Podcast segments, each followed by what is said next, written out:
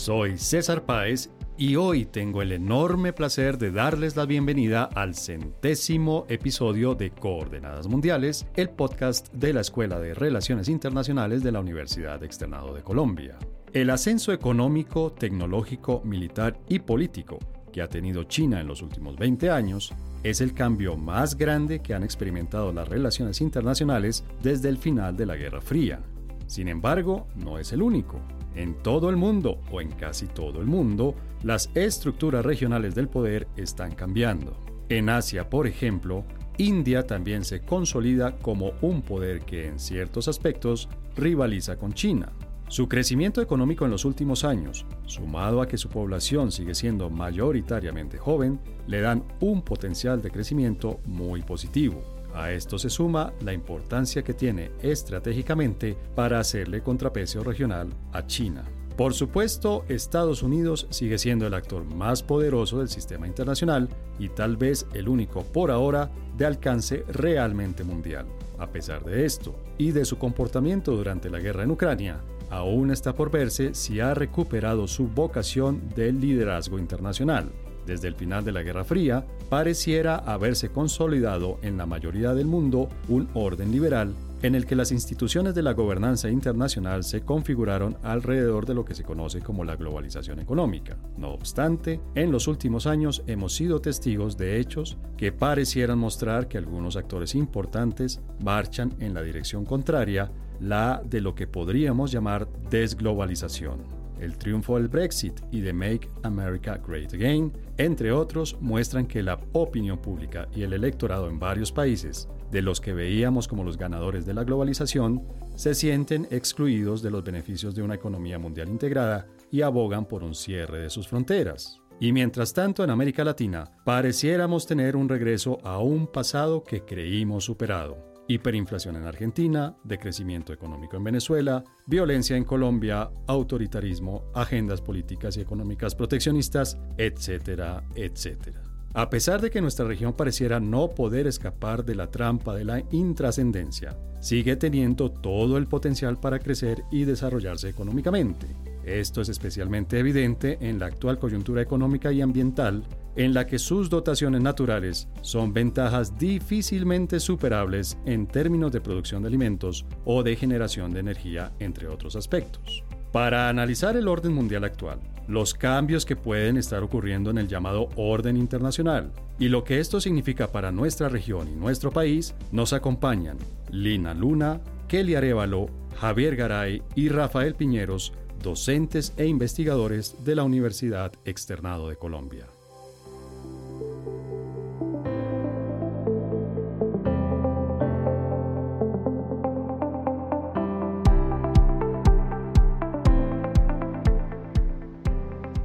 Bueno, hoy tengo un súper episodio, estoy realmente emocionado, tampoco vamos a exagerar, pero sí, sí, sí, la verdad sí estoy muy, muy emocionado porque hoy estamos en el centésimo centésimo episodio de Coordenadas Mundiales. Hoy es nuestro episodio número 100 y para celebrarlo, porque eso hay que celebrarlo por supuesto, estamos con toda. Hoy nos vinimos con una alineación, como dice la gente que sabe de fútbol, yo no sé de fútbol, pero estamos con una alineación espectacular de primera línea. Nuestro Dream Team aquí de Coordenadas Mundiales, que está primero con la directora de la Escuela de Relaciones Internacionales del Externado, Lina Luna, que además nos ha acompañado varias veces hablando de temas de China, entre otros temas. Hola Lina. Hola César, muchas gracias por esta invitación Estamos también con Kelly Arevalo, Kelly que además de, muchos temas tiene por, por experiencia académica y por experiencia de vida un conocimiento muy grande sobre India y sobre otros temas de relaciones internacionales. Hola Kelly. Hola César, gracias por la invitación. Y estamos con, con mis colegas obviamente también, Javier Garay que nos ha acompañado varias veces hablando de temas de Estados Unidos, de temas de varios, varios temas de economía. Javier, gracias por acompañarnos en este episodio. Muchas gracias eh, profesor Páez y muchas, que me siento muy honrado de estar aquí en este panel. En este panel del centésimo, centésimo episodio de Coordenadas Mundiales. Y para completar, como les decía, este Dream Team, tengo a mi colega, amigo y que además es el productor de este, de este podcast. Y gracias a él, esto hay que decirlo en público, gracias a él es que Coordenadas Mundiales llega hoy a su centésimo episodio con la frecuencia que tiene, que es prácticamente semanal. Estoy hablando de Rafael Piñeros, que entre otros temas trabaja eh, seguridad, trabaja diplomacia científica y Estados Unidos. Hola Rafa. Mi querido César, muchas gracias por la invitación. Un saludo cordial a los demás colegas que también están en este Centennial Panel. Muy bien, y además ustedes vienen como equipo no solamente de coordenadas mundiales, sino de un curso que están eh, ahora terminando, ¿verdad? Están dictando un curso que se llama Orden y Caos Global, Teoría y Aplicación de las Relaciones Internacionales. No sé si de pronto Lina nos puede hablar un poquitito de ese curso. Claro que sí, César, es un curso que hemos abierto para ayudar a nuestros alumnos, pero también a todo aquel que quiera entender mejor de qué se tratan las relaciones internacionales, pero más allá de qué se tratan, es ver su aplicación en la comprensión de los diversos actores, de los diversos temas de coyuntura, qué determina el orden, qué determina el caos y qué opciones hay en este, en este momento. Es un curso además que seguiremos ofreciendo de forma semestral y bueno, la idea es que ahorita nos fue súper bien gracias a esta plana mayor de la que tú hablas, así de una excelente calidad Así que esperamos seguirlo eh, llevando a cabo por mucho tiempo más. Bueno, y obviamente la emoción del, del, episodio 100 no quiere decir que el 99 haya sido menos bueno que este y que el 101 no vaya a ser tan bueno como este. Pero este va a ser bueno y entre otras cosas porque aprovechando ese, ese número simbólico, ¿no? Pues quiero decir, el 100 no es ni mejor ni peor que el 99 al 101, pero en todo caso simbólicamente tiene un peso. Vamos a hablar hoy de temas, digamos, de los que se llamarían estructurales de las relaciones internacionales. Vamos a salir un poco de la coyuntura, a la que normalmente le dedicamos algunos episodios aquí de lo que está sucediendo y analizamos algunos hechos de los que están en, el, en la actualidad de las relaciones internacionales. Hoy vamos a tratar de darle un enfoque más estructural. Y precisamente quisiera comenzar con eso, Kelly, en tu concepto y a partir de tu trabajo en relaciones internacionales, ¿cuáles crees tú que son, digamos, eh, las, las fuerzas más importantes en este momento? ¿Cuáles son las tendencias estructurales más fuertes que se pueden ver en este momento en las relaciones internacionales? Pues yo creo que más allá de mirar cuáles son las fuerzas que claramente es importante, estamos en un escenario que está trayendo muchos desafíos a ese andamiaje institucional, a esa concepción, digamos, de un sistema estable, un sistema ordenado, que era precisamente lo que discutíamos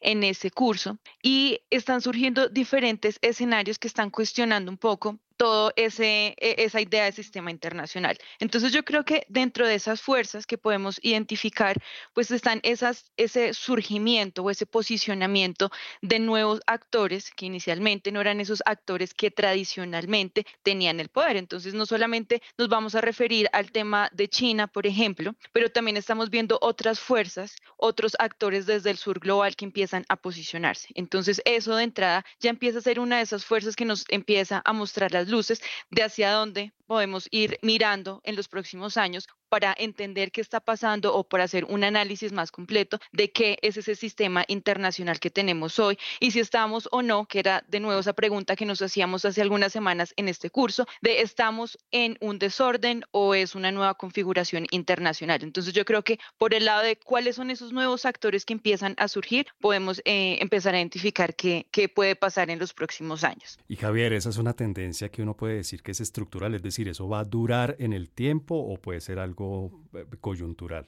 Por ejemplo, Kelly pues, se refería a estos nuevos actores del sur global, me imagino, entre otros, India, por ejemplo. Eso es algo que va a cambiar la estructura de las relaciones internacionales, de la política, de la economía, de los, de los pesos pesados en relaciones internacionales, o es un tema, o es un tema más bien regional y más bien coyuntural. No, yo, yo sí creo que hay unos cambios, hay unas, eh, digamos, macro tendencias, como algunos denominan, que se han venido cambiando en la configuración internacional pero definitivamente, por ejemplo, si hablamos de, es que eh, habría que definir bien qué entendemos por estructura, ¿no? Que vamos a entender también como Kelly señalaba por poder Eh, yo sí creo que hay unos cambios tanto en la definición y concepción que tenemos del poder como las expresiones del mismo y eso pues lleva claramente a que haya o surjan unos nuevos agentes. Pero yo no sé qué tanto desafío plantean en las lógicas, como usted mencionaba, eh, eh, económicas, políticas y sociales. Lo que sí veo es que hay un cambio, que ese sí no es definitivo, es decir, en este momento podríamos tener más, digamos, una percepción de caos debido a que no sabemos si es ya el cambio definitivo o si está estamos en un proceso de transición, pero en relación con los principios que daban sentido al orden internacional. Y ahí pues claramente están los desafíos a eso que se llamaba el orden liberal. Yo creo que ese es el, digamos, el, centro de la discusión y de cómo eh, hay una mutación, digamos, en el ámbito global y los desafíos que se presentan. Pero otra manera de ver, digamos, este cambio estructural es lo que uno podría llamar el, el centro de gravedad de las relaciones internacionales, ¿no? que es una manera que históricamente, con la que históricamente se explica cómo han evolucionado las relaciones internacionales. Lina, este definitivamente sí o sí ya, es algo, digamos, sobre lo que no hay mucha discusión. Es el siglo, por lo menos el periodo en el que el mundo va a girar alrededor de lo que suceda en Asia, en el Pacífico y en el Índico. Claro, yo creo que es innegable en este momento, por un lado, por la fortaleza, sí, de China como economía emergente, pero en general por la fortaleza y las nuevas dinámicas es que se están generando desde Asia como región en diferentes aspectos, tanto económicos como de seguridad, como de innovación tecnológica, incluso nuevas visiones y nuevos conceptos que contrastan con los conceptos tradicionales a los que se refería Javier. Claramente, no sé si es gravitar en torno a, pero claramente tenemos un nuevo foco eh, de atención y de atracción y de atracción bastante importante. Y acá me uno un poco, o, o tal vez lo expresaría de esta manera, y es decir lo siguiente: estamos en un momento de inevitable transformación. ¿Y qué quiero decir con esto? Que el cambio es la constante. Esto suena así súper filosófico, pero básicamente si es ese contraste entre pensar que se, entre creer que se podía mantener un status quo como bastante fijo en ciertos principios eh, y en ciertas dinámicas y que definitivamente al final la naturaleza misma del sistema internacional y sus dinámicas lleve este status quo a un, a un proceso de transformación.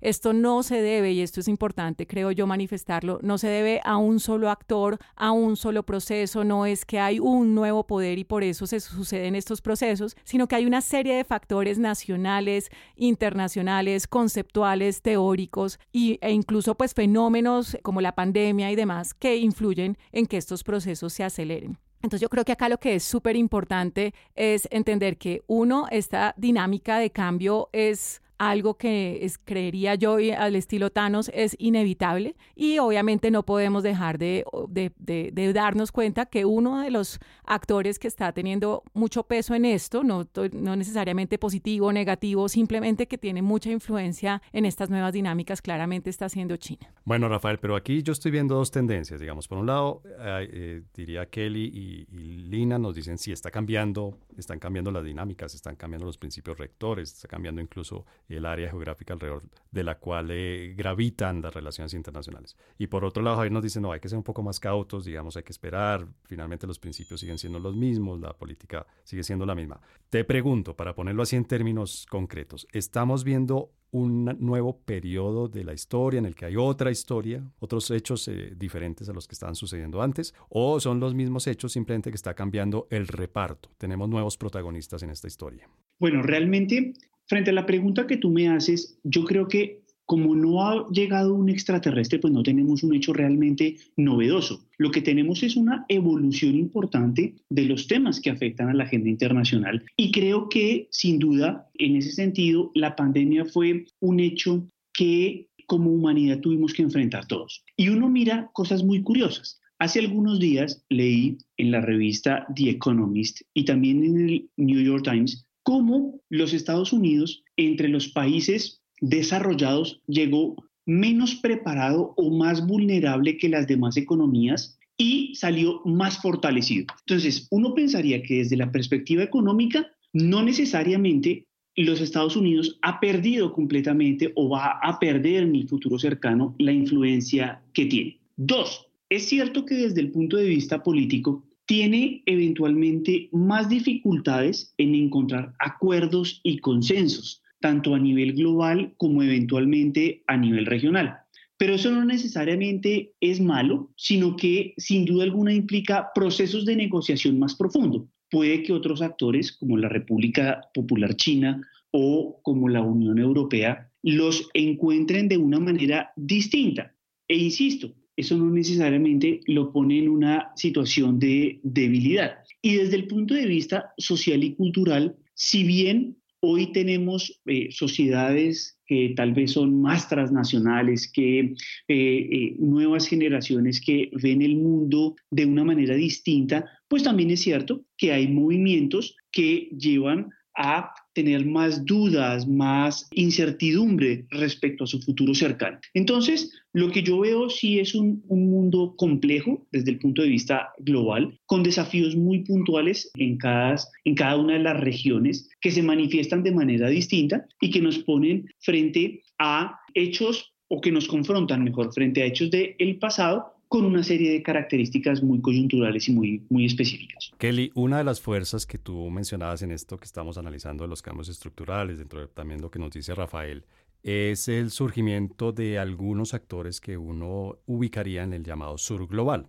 Hay actores, digamos, que se están fortaleciendo económicamente, políticamente, militarmente, que son cada vez más influyentes eh, regional o incluso globalmente. Eso quiere decir pregunto desde mi ignorancia del, sur global o el sur global, que estos actores se están yendo del sur global, o sea, se están acercando, se están convirtiendo en actores que ya no son sur global, sino que son otra cosa, no sé, son un, intermedio entre el sur y el norte, si se quiere, o se están convirtiendo en norte global en esta lógica de, definición de, grupos de países, o es que eh, eh, lograrían, por ejemplo, con su eh, emergencia, con el, con, el, con el hecho de, que están emergiendo, pueden jalonar a otros países del sur global y es el sur global en su conjunto el que se está fortaleciendo.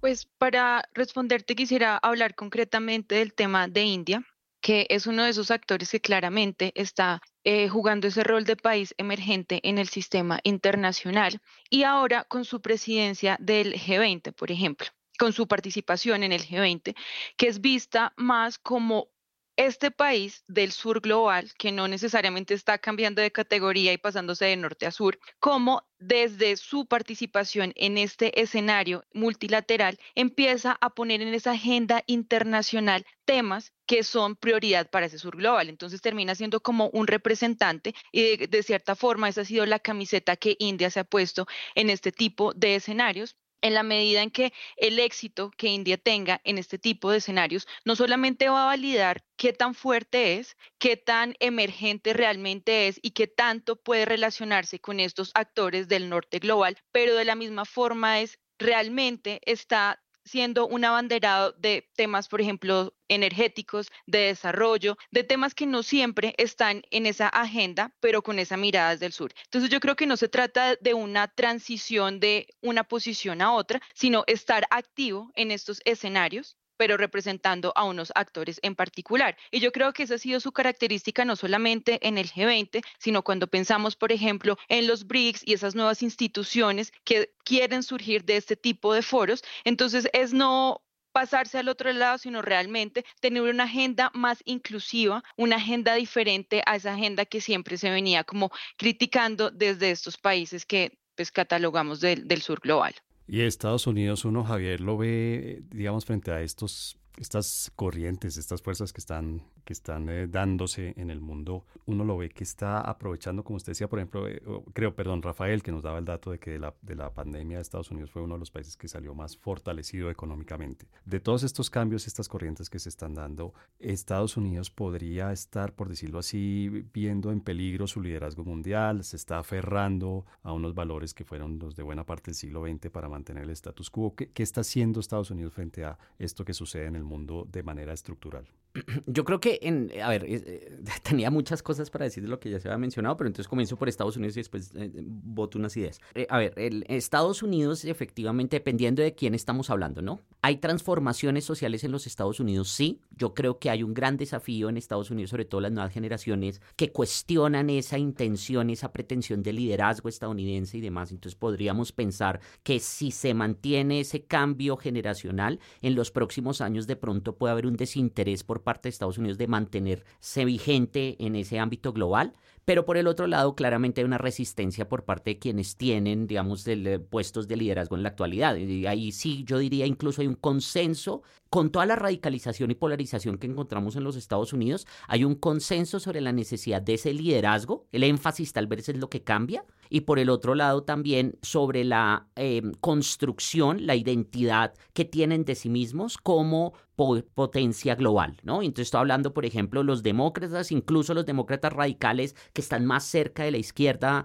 radical, igual ellos también tienen una posición de liderazgo y mantener ese liderazgo. Y eso fíjese que se ve reflejado en esa política que han mantenido, no importa quién esté en la Casa Blanca, quién esté en el poder, eh, quién detente el poder o quién sea mayoría en, en, en el Congreso de los Estados Unidos, aún así se mantiene una posición muy, digamos, de casi que irracional, confrontacional con China. ¿no? Entonces yo creo que ahí hay dos, dos tendencias que habría que ver realmente, por ejemplo, si en los próximos años, que yo creo que sí, esas nuevas generaciones impulsan, digamos, ese desinterés o ese cambio también en la noción del, de Estados Unidos como potencia. Pero déjeme decir eh, un par de cositas, ¿no? Eh, lo primero es, yo creo que nosotros como internacionalistas tenemos que también hacer los análisis con un panorama temporal un poco más amplio. Sí, estamos hablando de muchas cosas como si fueran primeras en la historia y pues no lo son, comenzando por la pandemia, es que hace un siglo hubo una pandemia. Eh, y eso yo creo que entonces pone muy en perspectiva realmente los cambios a los que nos enfrentamos. Eh, claramente estamos ante las mismas discusiones tradicionales que hemos estudiado siempre. Es decir, el tema, por ejemplo, de estamos hablando ahorita que eh, esa época de paz, esa época de cooperación puede estar terminando y comenzando una época de confrontación militar que sea sur, norte, global, lo que sea, es lo mismo, se llama guerra. Sí, se llaman intervenciones, se llama, y eso, eso está vigente y lo estamos presenciando. Lo mismo con las tendencias económicas. Fíjese que aquí estamos planteando es una posición de qué polaridad, es decir, cuál va a ser la distribución de poder en el ámbito internacional. Es una discusión histórica. Y, ah, y sobre eso, digamos, ahí hay unas, unos elementos teóricos que también nos permiten ver si realmente si realmente la transición es hacia un mundo más de corte multipolar, eso tiene unas implicaciones que han sido estudiadas históricas, que no necesariamente se traducen ni en más estabilidad, ni en más cooperación, ni en más eh, eh, felicidad global, ni justicia, ni nada de eso. Y hay unos temas también que son históricos y que me, por eso mencioné, comencé, comencé mencionando el tema de la pandemia hace un siglo, que fíjese que fue seguida por dos tendencias que yo veo que se están presentando y fortaleciendo en estos años. Por un lado, las tendencias autoritarias y por el otro lado, unas tendencias de polarización y radicalización social, que las estamos presenciando también, ¿no? Entonces yo creo que el tema no es tanto de que, uy, estamos ante un nuevo mundo, no, de pronto pues, estamos retrocediendo un mundo que ya tuvimos y que definitivamente desde el punto de vista histórico eh, fue indeseable. Y dos elementos más, y ya con eso termino, yo sé que aquí no, no, nos extendemos mucho. Un, un, un elemento es el tema de la representación de la que hablaba Kelly. A mí me, siempre me llama mucho la atención cuando se habla de un Estado que representa a los demás y sobre todo algo que se llama sur global, que es tan amplio, tan diferente, tan complejo. Yo no sé realmente qué tan representativo sea India. Y el segundo es algo muy importante y es que el poder, el reconocimiento del poder no es algo intencional, es decir, no es yo me quiero volver poderoso entonces eh, por eso entonces mañana ya voy a ser poderoso, no, es, es un tema que tendríamos que estudiar un poco más eh, en sus complejidades, en sus dificultades conceptuales y también teóricas. Pero por lo que tú decías hace un rato, Lina, digamos, esta, esta visión que tiene Javier, que es bastante tradicional en cuanto a las mecánicas, en los, los, mecanismos más bien de cómo funciona el mundo de las relaciones internacionales, podríamos estar frente a un cambio de eso, ¿no? De lo que tú mencionabas hace un rato, tal vez las propuestas que hace China de cómo organizar el mundo, de cómo tener un orden mundial diferente al que hemos tenido en los últimos 100 o 200 años, ¿se escaparían de eso o simplemente es una fachada para de nuevo un país que está surgiendo, que sea tener, digamos, su campo de de poder y su campo de influencia y su campo de acción asegurado. No, estoy de, hecho de acuerdo con Javier en que los temas son exactamente lo mismo, los mismos, ¿no? Lo que, lo que, lo que cambia o lo que tiene, digamos, una influencia distinta son varias cosas. Uno, y esto es un tema muy particular de estudio mío, y es la cosmovisión que origina la interpretación del concepto de poder, de sociedad internacional, de rol internacional. Es muy distinto si tú creces creciendo que eres un Mesías que debe transformar el mundo a un solo camino posible, ¿no? versus, por ejemplo, una visión más confuciana que dice, si yo quiero estar bien, necesito que el entorno esté bien, básicamente para que no me peleen, no, no, no por un tema moral ni siquiera, ¿no? sino por un tema práctico. Y acá, de hecho, te menciono de una vez, ese es el gran reto de China, ¿sí? El gran reto de China es cómo mantengo yo un modelo económico que es gigante para un país gigante que va a tener unos impactos medioambientales, económicos, sociales y políticos gigantescos en el mundo, ¿cómo hago para que sea sostenible a largo plazo sin que esto signifique que me eche al mundo encima y me toque volver, volverme más o menos el defensor eh, de mis fronteras y crear muros gigantes? ¿sí? Entonces, eh, la perspectiva desde un confuciano es cómo lo que yo tengo que hacer con eso no es crear muros gigantes. Bueno, pero ellos tienen experiencia en crear Con la gran muralla. Sí, sí, sí. de protección de los unos. No son ajenos a eso. Eh, es, no es crear muros gigantes, sino que el asunto es cómo hago yo para que mi desarrollo tenga un impacto positivo en el entorno de manera tal que al verse beneficiados los demás no me quieran pelear tanto. ¿Sí? Entonces, es un tema estratégico, es un tema de cómo mm, eh, cambio ciertas cosas. Y aquí además... no hay ingenuidad en eso, digamos. La ingenuidad la vemos nosotros porque solo creemos que hay una opción, o A o B, ¿sí? O eres bueno o eres malo, o usas el poder para el bien o lo usas para el mal, ¿sí? Pero realmente hay muchas opciones en la mitad, ¿sí? Y de hecho, más que, por eso digo, no lo interpretemos como algo moral, es algo estratégico de supervivencia, ¿sí? Si yo sé que me voy a consumir los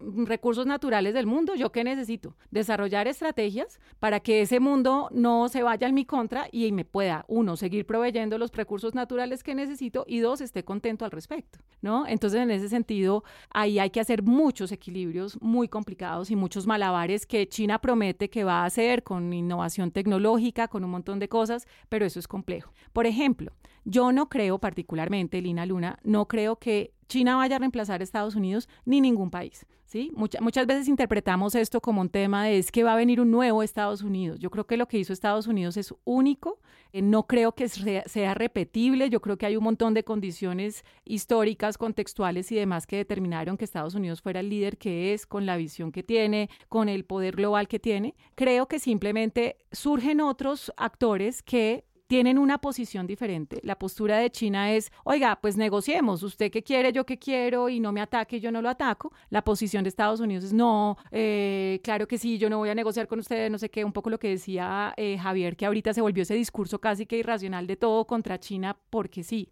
digamos que esa, esas, cómo se solucionen esos dilemas es lo que va a marcar las nuevas tendencias, pero los temas serán siempre los mismos, ¿sí? También creo en ese sentido que China tiene una interpretación diferente de ciertos temas que puede ser útil o no, dependiendo del receptor de esa interpretación. La practicidad china puede ser una bendición o puede ser una maldición. ¿Sí? Porque, porque mm, eh, decir, pues haga usted lo que usted quiere, a mí lo que me interesa eso, eso puede repercutir, tener, puede, puede tener repercusiones gigantes, pero por otro lado, también decir, usted tiene que hacer esto para ser bueno o tiene que hacer esto para ser malo, pues ha tenido repercusiones gigantes también en el sistema. Entonces, estoy de acuerdo en que los temas son los mismos, creo que la interpretación que venga desde un actor con poder eh, va a cambiar y que, y que tanto esa visión de ese actor con poder va a poder expandirse por otros sistemas, pues eso es lo que va a determinar qué va a suceder.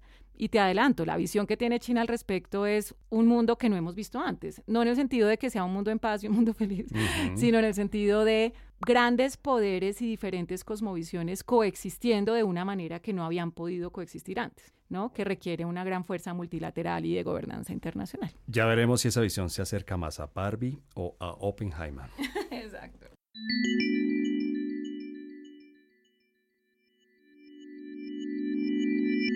Bueno, en el primer segmento de este episodio vimos el mundo, digamos, de manera global, de manera general. Vimos las grandes fuerzas, vimos los grandes poderes mundiales que realmente pueden reclamar ese título. En esta segunda parte de este episodio les propongo que hablemos de nuestra región, obviamente América Latina y por supuesto vamos a hablar también de Colombia. Entonces el primer tema, eh, Kelly, o la primera pregunta que te hago es, ¿qué tan insertada está América Latina en el sur global? Por favor, no me vayas a mirar con cara de regaño porque yo sé que suena muy tonta la pregunta, pero no lo es tanto. Realmente somos unos jugadores importantes en América Latina en eso que se llama el sur global o más bien estamos en la banca y los que están jugando en el campo son otros. Bueno, yo creo que ahí también tendríamos que mirar qué tan amplio y qué es el sur global, como lo decía Javier, porque pues claramente es meter en una misma bolsa a países que no necesariamente son tan, tan iguales o que tienen tantas similitudes. Pero de entrada, ¿qué tan bien posicionada o qué tan importante es América Latina en el escenario internacional? Pues claramente lo es, porque lo que nos ha dejado, digamos, la pandemia, tomándolo como una de esas procesos que vino a cambiar lo que teníamos es mirar un poco esa difusión de poder, ¿no? Entonces ya no solamente estamos concentrados en unos actores tradicionales, sino que hay que mirar qué otros actores pueden ofrecer algo, qué otros actores tienen un rol o un que, que, pueden ejercer algún tipo de liderazgo. Entonces yo creo que en ese sentido América Latina está en ese proceso de posicionarse, por un lado, y también porque de cierta forma yo siento que en los últimos años, pues ese poder o esa atención se había centrado solamente en las dinámicas propias de Asia pero no solamente nos vamos a quedar en lo que pasa en Asia, sino que Asia, obviamente, está interactuando también con América Latina y con otros actores. Entonces, quedarnos solamente con la visión de quedarnos en esta partecita del mundo, no mirar qué pasa con los demás, pues nos va a cerrar a nosotros nuestra imagen grande de internacionalistas, de mirar qué está pasando con, con toda la, la, la foto completa, digamos. Entonces, en eso sí eh, definitivamente América Latina está jugando un rol importante y también la forma en que la región empieza a mirar esas diferentes estrategias o alternativas de generar, de generar nuevos encadenamientos, de generar nuevas estrategias de acercarse, que digamos ha sido algo, digamos en el caso de Colombia, la estrategia de empezar a tener una política más concreta frente a Asia y África. Entonces sí se está mirando la forma de, de integrarse en esas dinámicas globales. Rafael, ¿y será que el mundo también está mirando hacia América Latina? Me explico, desde hace más de 20 años para Estados Unidos, América Latina ya no es prioridad, ¿no? Lo fue por otras razones, Medio Oriente, Asia Central, eh, hacia eh, el sudeste asiático. Para Rusia, bueno, son otras regiones, o, no entremos en esos detalles. Para China misma, pareciera más importante África que América Latina. ¿El, mundo sí mira hacia América Latina o, se está desvaneciendo América Latina en el panorama internacional? Bueno, gracias César. A mí me parece que es más lo segundo que lo primero. Es decir, si uno mira en términos económicos y comerciales, si uno mira en términos de innovación y desarrollo, América Latina pierde peso frente a otros, especialmente frente al Asia-Pacífico. América Latina tiene graves y profundos problemas a nivel interno, a pesar de que no sea prioritario, y ese prioritario para los Estados Unidos lo, lo pongo en un asterisco. Lo que uno puede observar es que América Latina sigue siendo importante porque provee materias primas. América Latina sigue siendo importante porque, de acuerdo a la geopolítica de la transición energética y de tratar de consumir menos petróleo, carbón y gas, hay otros recursos mineroenergéticos que se van a hacer importantes y que América Latina tiene importantes provisiones. Pero estructuralmente no somos grandes innovadores ni desarrolladores. Tenemos una, una serie de elementos estratégicos importantes que siguen siendo básicos alrededor de materias primas, alrededor de productos mineroenergéticos, pero no necesariamente somos en materia de innovación de punta. Eh, es difícil que en América Latina se vaya a descubrir la vacuna contra algunas enfermedades que no tienen hoy cura. Es difícil de que se vayan a producir cohetes o elementos de manufactura de muy alta tecnología, porque ese no ha sido el énfasis. Eso nos pone en, una situación importante y es la que, la que hemos observado y es influencias externas. Y cuando digo influencias externas es, por ejemplo, una mayor presencia de China que eso, eso genera unos retos importantes. ¿Por qué? Mira cómo, por ejemplo, eh, en el mercado común del sur Mercosur llevaron a cabo una negociación de un acuerdo muy complejo comercial y de cooperación con la Unión Europea, pero hoy Uruguay estaría dispuesto a negociar un tratado bilateral de libre comercio con la República Popular China. Y eso es un problema porque rompe al Mercosur. Para los productores y para, más que para los productores, es para las manufacturas brasileras, la mayor presencia china es un reto y un desafío porque les está quitando mercado. ¿Sí me entiende? Entonces, a veces sí, la influencia o el mayor peso de potencias como China o incluso de la India puede ser bienvenida porque trae recursos frescos, pero al mismo tiempo crea dificultades a nivel interno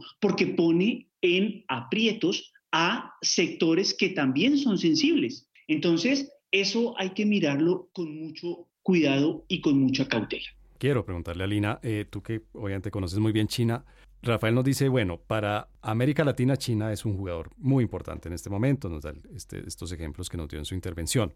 De, del mismo fenómeno, pero del otro lado, desde la otra perspectiva, ¿qué tan importante es América Latina para China? Realmente, proporcionalmente, comparativamente, porque repito, uno pareciera ver que China está invirtiendo toneladas de dinero y está haciendo muchas cosas en comercio y inversión, incluso en bases militares en otras partes del mundo. Pero aquí, pues más allá del comercio y de algunas inversiones eh, de, infraestructura o, o, ni siquiera inversiones, obras de infraestructura ejecutadas por empresas chinas, uno realmente América Latina es primordial para China.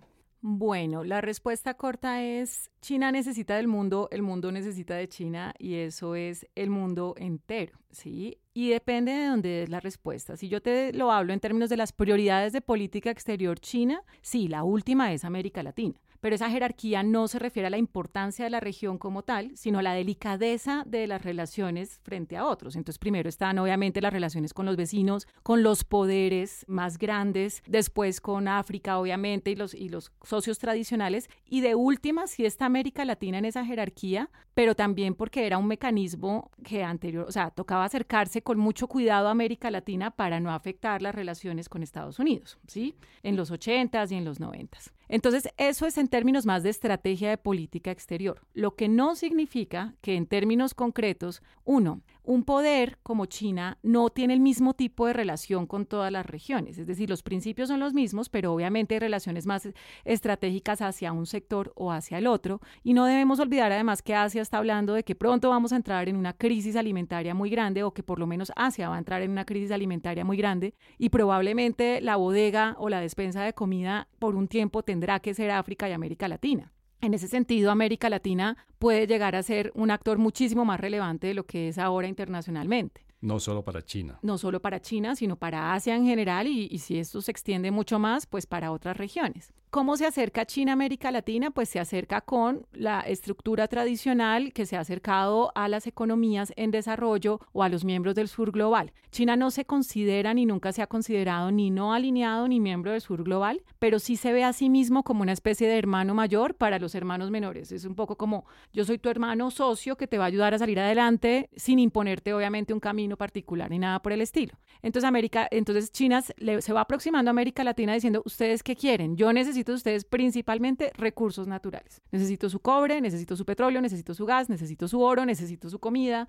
¿Ustedes qué quieren a cambio? Y ahí han venido diferentes estrategias, 3x3, 1 más 2 más 6, o sea, diferentes estrategias que se resumen básicamente a que América Latina le ha pedido a China infraestructura, eh, inversión, o sea, financiación de diferentes proyectos y el resto ya han sido las aproximaciones de las diferentes empresas privadas chinas a buscar negocios en América Latina. Entonces, no es que no sea importante, es que son otros sectores los que maneja China con América Latina, no es con toda América Latina igual. Eh, si bien China ha propuesto la posibilidad de que haya una relación estilo la China y cosas así, para hablar con la región como región, pues tienen clarísimo que eso no funciona y que en América Latina la integración no está funcionando hace mucho, pero que funcionan mejor las relaciones bilaterales. Entonces, desde esa perspectiva, es muy diferente la relación de China con Chile, México, Ecuador, por ejemplo, la relación de, eh, no, y Perú, a la relación de Brasil, Argentina y obviamente en ese sentido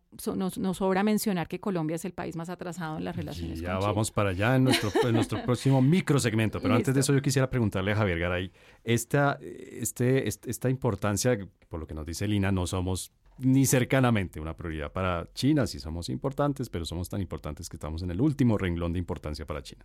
En Estados Unidos uno podría decir lo mismo, o sea, para Estados Unidos también estamos en el último renglón de sus prioridades pese a la cercanía geográfica y a los lazos históricos que hay entre América del Norte y, Latinoamérica, porque pareciera que Estados Unidos volteó su mirada hacia otras zonas, hacia otros temas, y por aquí en América Latina, de hecho, no sé, pareciera que hubiera cedido el espacio a China e incluso a otros potencias, o no sé cómo llamar los actores, Irán, Turquía, India, etcétera, etcétera. La pregunta puntual es si América Latina perdió relevancia frente a Estados Unidos. Sí, sí, sí, Entonces la respuesta corta es sí. Eh, Gracias, profesor. Eh, eh, con varios elementos. Fíjese que ahí hay, desarrollar un poco ahí hay una cosa bien interesante y lo primero es la pregunta en sí misma y que gastemos un segmento en esto. Y, aquí retomo algo que, que Lina había dicho de las percepciones y de la forma como, sí, las cosmovisiones fue el término que ella utilizó, de cómo las diferentes sociedades se entienden ven el mundo y demás. Y ese es un tema muy latinoamericano, ¿no? De la preocupación por qué tan importantes somos, seremos importantes, nos están mirando, ¿sí? Y es esa construcción histórica que hemos hecho de nosotros, los pobrecitos, ¿no? Que necesitamos ayuda, que nos vienen, nos imponen y tal.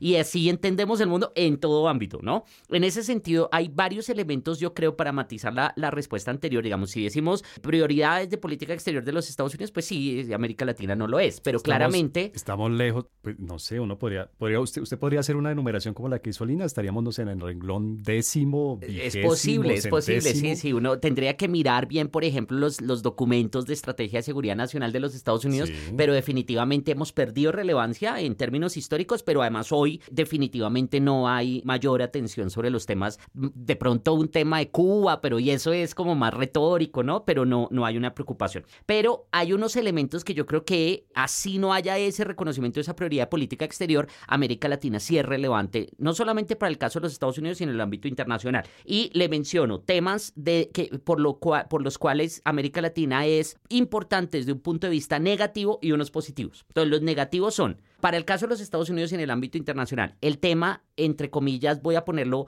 porque así se percibe como un problema, para mí no lo es, pero en general se percibe como un problema, el tema de migraciones. ¿No? Eso es un tema eh, que se inserta América Latina como una visión negativa en la agenda internacional. Y al que, si me permite una nota al pie, me parece que en Estados Unidos se le da una importancia exageradísima, sobredimensionada, me parece. Sí, sí, sí, sí, sí, claro, pero, pero digamos es que también hay unas construcciones y demás, pero definitivamente el tema migratorio. Segundo, el tema del crimen organizado transnacional. ¿Sí? O internacional, usted sabe más de eso que yo, eh, pero eh, América Latina definitivamente es la región donde imperan todo tipo, hay un portafolio, ¿cierto? y unas organizaciones transnacionales y ese es un tema relevante. Tercero, que es, es no intencional y es algo que no reconocemos, pero que deberíamos estar reconociendo. Y nosotros, eh, Rafael decía, no, no innovamos en nada. Yo sí creo que hay una innovación, lo que pasa es que es una innovación negativa y es el del populismo.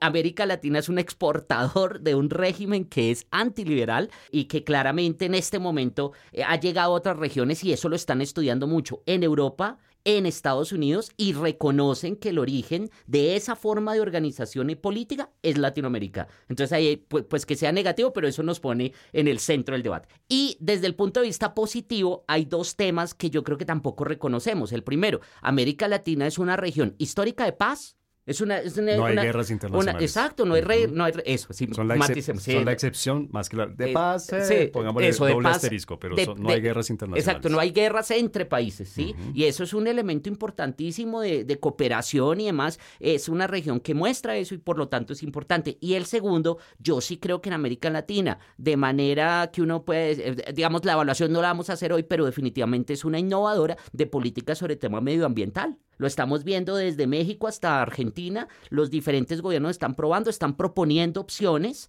Es que no hay que olvidar, eh, yo sé que ya vamos para Colombia, pero eso que se llama ODS, recuerden que fue una propuesta de política exterior del, gobierno colombiano. América Latina es una innovadora en ese ámbito de medio ambiente y la mayoría de personas coinciden que ese tema va a ser central en los próximos años. Sí, estoy de acuerdo con usted. Bueno, profesores, en este centésimo episodio de Coordenadas Mundiales que estamos celebrando hoy con su presencia, les propongo, por cuestiones de tiempo no vamos a poder desarrollar mucho sobre Colombia, entonces les propongo una especie de quiz sorpresa. En este mundo que ustedes nos han ayudado a delinear, a esbozar, Colombia va a tener más oportunidades que amenazas. Les pido porfa si me pueden dar una oportunidad y una amenaza, ese sería su quiz sorpresa. ¿Quién quiere comenzar? Es voluntario aquí el, el inicio una oportunidad y una amenaza que le ofrece este mundo que está cambiando a Colombia. Bueno, voy a comenzar. Como bien lo resalta Javier, digamos esos temas medioambientales y un poco el que también yo resaltaba de la, alimentación y demás son oportunidades de transformación incluso del concepto de desarrollo mismo y las capacidades de un país en ese sentido, que es lo que ahora se vuelve valor agregado entre comillas, no en términos de valor agregado, sino en términos de, de cosas que se están acabando y que se requiere, ¿no? Y se tienen. Ahí hay una gran oportunidad y la gran amenaza somos nosotros mismos y la sobreideologización y falta de visión en el corto, mediano y largo plazo para definir una estrategia. Bien, muy bien. Ese, quiz tiene buena nota. ¿Quién quiere continuar? este examen oral aquí en Coordenadas Mundiales. Rafael. ¿Puedo ir yo? Kelly, por supuesto que sí. Yo creo que el desafío está en que muchas veces los tomadores de decisiones se quedan mirando a los mismos centros, se quedan mirando a donde siempre y no es tan fácil cambiar esa idea, cambiar ese chip de diversificar los amigos, aliados, socios que podamos tener. Entonces yo creo que ahí está ese desafío, es realmente abrirnos a nuevas posibilidades, a nuevas oportunidades.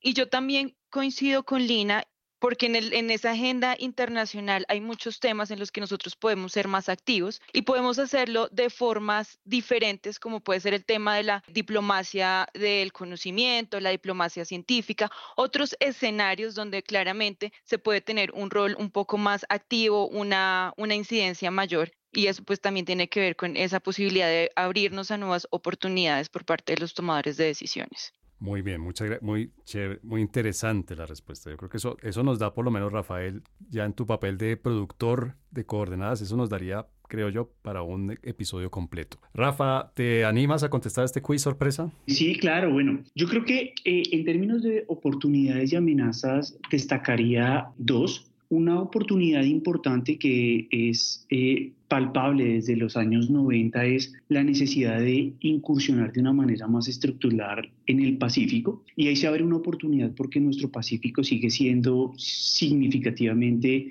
deprimido respecto a los centros de poder económicos y políticos del país. Creo que también otra oportunidad es realmente encontrar una solución estructural a la crisis, bueno, más que crisis es al diferendo con Nicaragua. Ya hubo tres fallos y deberíamos ejercer o tener la posibilidad de negociar, ahora sí, después de 200 años y un poco más de independencia, un tratado limítrofe entre los dos estados que permita asegurar nuestro, nuestra soberanía en los mares y especialmente en San Andrés de una manera efectiva, el derecho a nuestros pescadores artesanales y por supuesto, como lo decía Javier, la protección medioambiental. Y también tenemos amenazas significativas y yo creo que una amenaza que no hemos podido disminuir a través o en, los últimas, en las últimas décadas es la influencia del el crimen organizado transnacional. Sigue siendo preocupante porque fue el narcotráfico Hoy eh, está muy concentrado el tráfico de especies, animales y de plantas, especialmente de madera, muy fuerte en la Amazonía. Y eso nos genera también una amenaza adicional y es la expansión de la frontera agrícola sin control. El presidente Petro ha mencionado en varias ocasiones la importancia de pensar en la seguridad energética, perdón, en la seguridad alimenticia, pero la seguridad alimenticia se estrella con otra serie de em, debates internos y es la ampliación de esa frontera agrícola, de cómo generar productividad eh, tanto en pequeña escala como a gran escala y creo que ahí vamos a tener dificultades derivadas también de la crisis climática. A mí me ha parecido muy curioso ver cómo tal vez no lo tenía presente, tal vez sí se manifestaba, pero este año bien particular como el IDEAM alertaba especialmente en tres departamentos por la temperatura significativamente alta, La Guajira, el Cesar y el Magdalena. Y eso yo no lo veía antes. Y quiere decir que el problema pues es crudo. En efecto, estar en la Guajira ahorita, no sé en qué temperatura están, pero supongo que estarán por encima de los 35 y eso tiene unas dificultades importantes para una población que tiene aún importantes necesidades básicas insatisfechas. Y dejaría ahí. Bien, y finalmente, Javier, ¿cuál sería, en este mundo que ustedes nos han esbozado aquí, qué sería algo que podría aprovechar Colombia y qué sería algo de lo que tendría que cuidarse especialmente Colombia? No, preciso termina conmigo que voy a dar una respuesta súper cliché. Eh, estuve pensándola. Estamos en puntas. sí, Además es el episodio 100. El 100, pero así estoy celebrando. Ya, eh, por eh, lo bajo.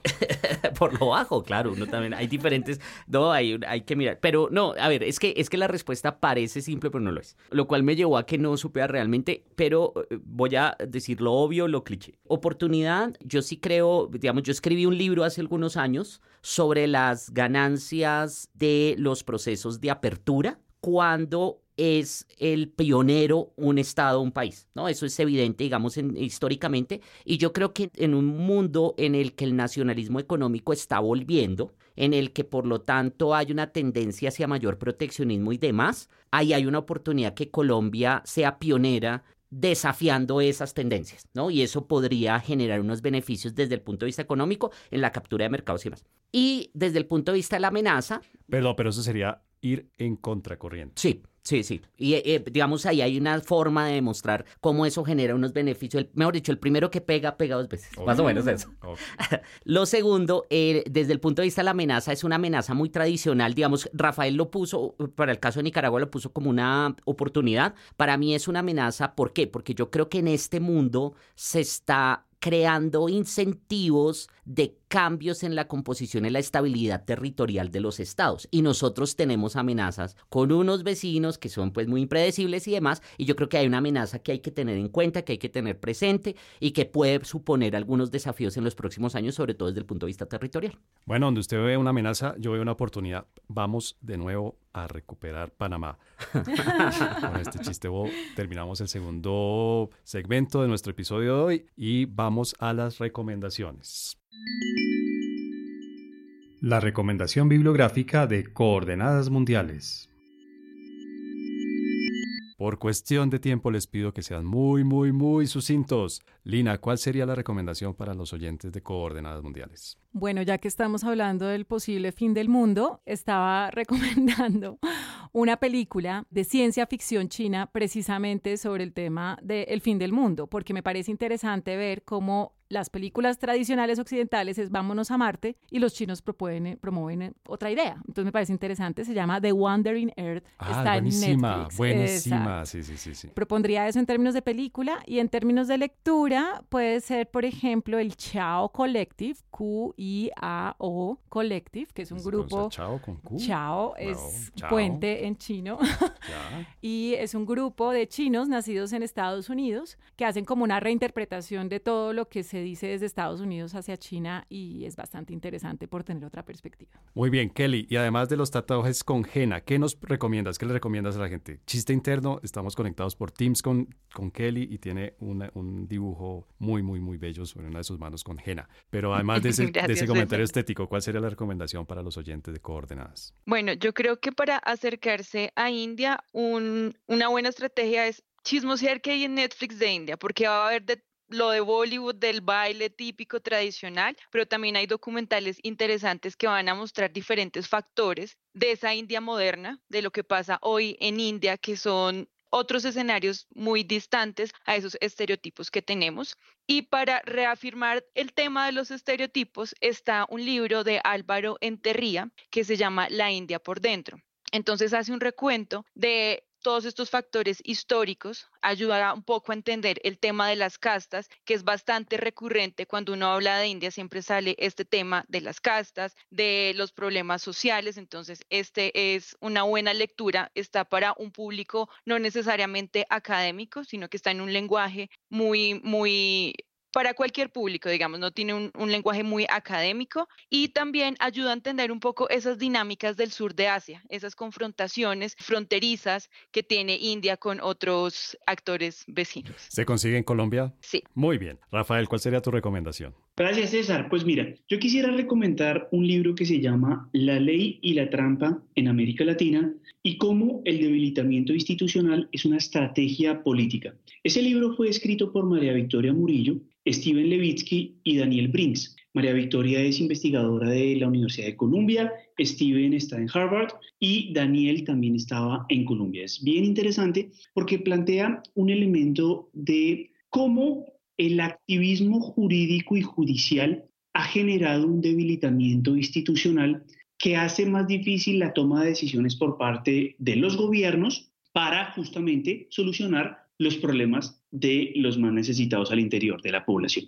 Y en términos de escucha, a mí me ha gustado mucho últimamente el eh, podcast de Bloomberg en español. Me parece que tiene unas historias bien llamativas y amplias sobre negocios, sobre economía y finanzas, no necesariamente enfocadas en los Estados Unidos o en países desarrollados, que es, digamos, como el core de ese grupo noticioso. Entonces, Bloomberg en español me parece una buena propuesta para estar bien informado sobre temas que también son importantes como los de economía y finanzas. Muy bien, y va con el sello de calidad del productor de Coordenadas Mundiales, Javier.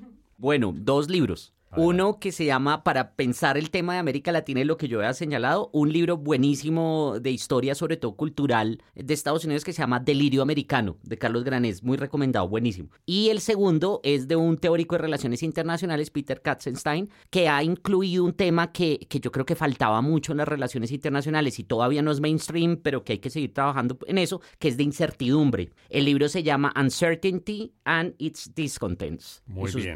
Me imagino que en Amazon en Amazon se puede conseguir, sí, yo lo tengo en Kindle. Me sorprende que no recomiende las venas abiertas de América Latina, pero bueno, está bien. Y yo tengo mi propia recomendación, este y los siguientes 100 episodios de Coordenadas Mundiales.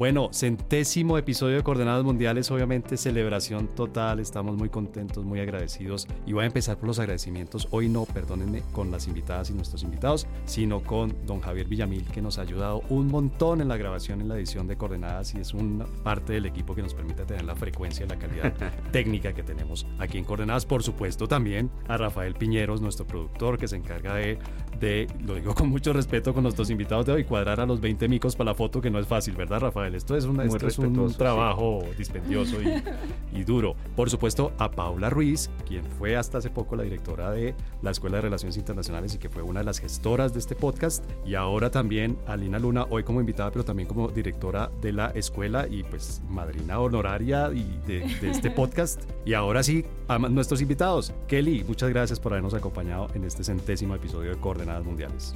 A ti muchas gracias y también a mis compañeros con quien compartí hoy. A Javier Garay, mi colega, mi amigo, mi compañero de otros temas podcasteros, pero aquí obviamente como, como, siempre trayéndonos eh, inteligencia y trayéndonos de sudeste a la hora de hacer el análisis. Muchas gracias César, muchas gracias y, la, verdad muy, muy buena la conversación hoy de celebración de los 100 episodios. A ti Rafa, hoy muchas gracias por estar de este lado de los micrófonos. Muchas gracias César por la invitación y por supuesto a mis colegas, lástima que nos pudimos... Eh, celebrar con algún destilado.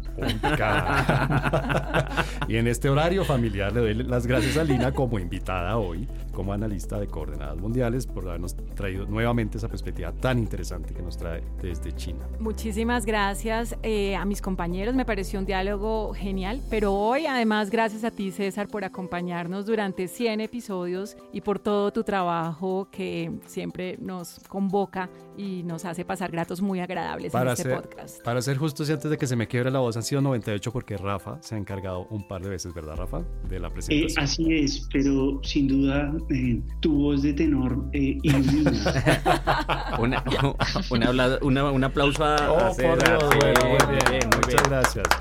Y con esta nota cómica nos despedimos en este centésimo episodio. Muchas y muchas gracias, sobre todo a la gente que nos escucha cada semana prácticamente en Coordenadas Mundiales.